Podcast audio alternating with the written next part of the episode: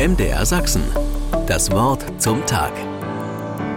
Wenn ich wissen will, wie etwas geht, schaue ich mir YouTube-Videos an oder suche mir einen passenden Podcast.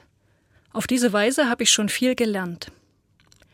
Dank solcher Videos weiß ich jetzt zum Beispiel, wie man Käsekuchen bäckt oder die molare Masse einer chemischen Verbindung berechnet. Das war neulich bei meinem Sohn in Chemie dran. Und dank Daniela und ihrem Podcast Die größte Challenge meines Lebens verstehe ich nun endlich besser, wie das mit dem Trösten geht. Natürlich habe ich schon oft Menschen getröstet, aber es gibt immer mal wieder Situationen, in denen ich wirklich nicht weiß, ob ich es richtig mache. Wenn mir ein Freund erzählt, dass bei ihm eine ernste Krankheit diagnostiziert worden ist. Was sagt man da am besten? Was tut man?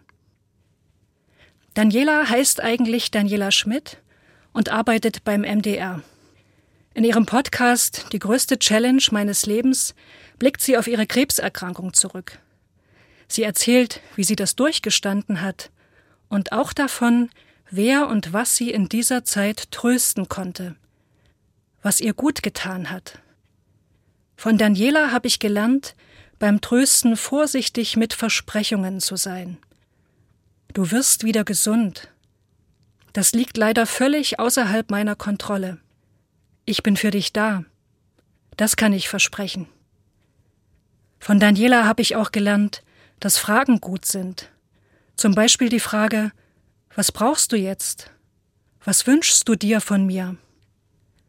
Meine wichtigste Erkenntnis ist aber, ich muss gar nicht krampfhaft nach den richtigen Worten suchen, es reicht, den anderen einfach in den Arm zu nehmen. Das hilft schon. Jedenfalls für den Moment. Übermorgen beginnt die Adventszeit. Und in meinem Lieblings-Adventslied geht es auch um das Trösten. Das Lied heißt Wie soll ich dich empfangen? Ein Paul hat es geschrieben, Paul Gerhard, und er weiß, wovon er redet beim Thema Trost. So wie Daniela, die weiß es auch.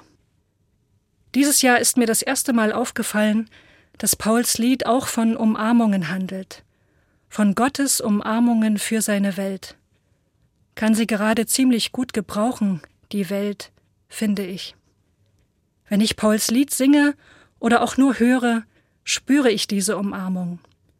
Es ist eine lange Umarmung, denn das Lied hat zehn Strophen. Aber lange Umarmungen trösten bekanntlich am besten.